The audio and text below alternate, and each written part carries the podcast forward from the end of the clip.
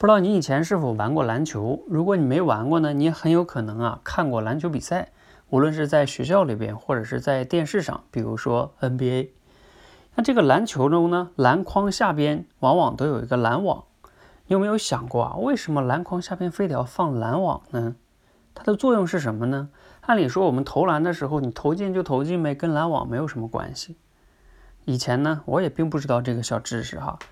之前看过吴伯凡老师课程里边有解释过这么一个知识点，挺有意思的，给你分享一下。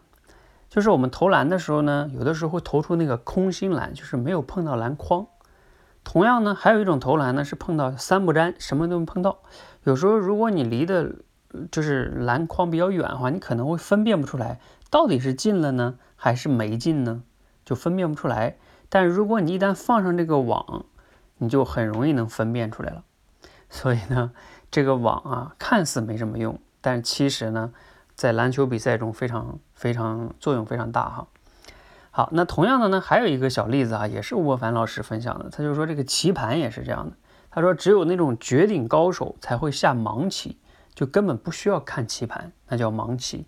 但是像我们大多数普通人呢，下棋必须要依托于这个棋盘。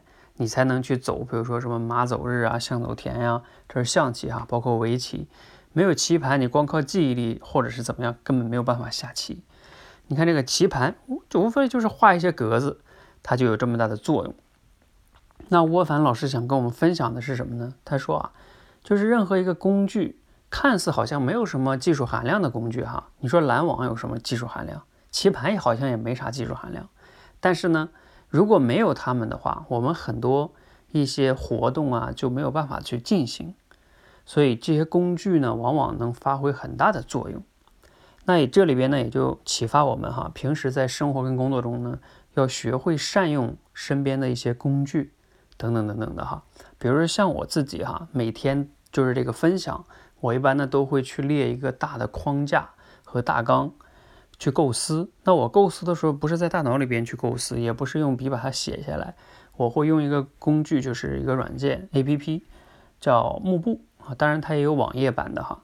这个幕布呢，就是幕就是啊开幕的幕，布就是我们衣服这个布哈。幕布啊，它特别特别有意思，特别好用，就是把我们这个大脑里边这些思维呢，用结构式的思考把它梳理出来，这样的话呢，就不会在大脑里边那么乱了，越想越乱。啊，越乱呢，你就越想不明白哈。所以这个幕布就是挺好用的一个工具。那当然了，还有很多好用的工具哈，比如说我现在分享的这个电台，电台也是个好用的工具，把我的声音就能保留下来哈。那当然了，也期待着你给我们分享一些你觉得你用过的非常实用的，而且还好学好用的这种工具给我们哈，可以在评论区分享给我。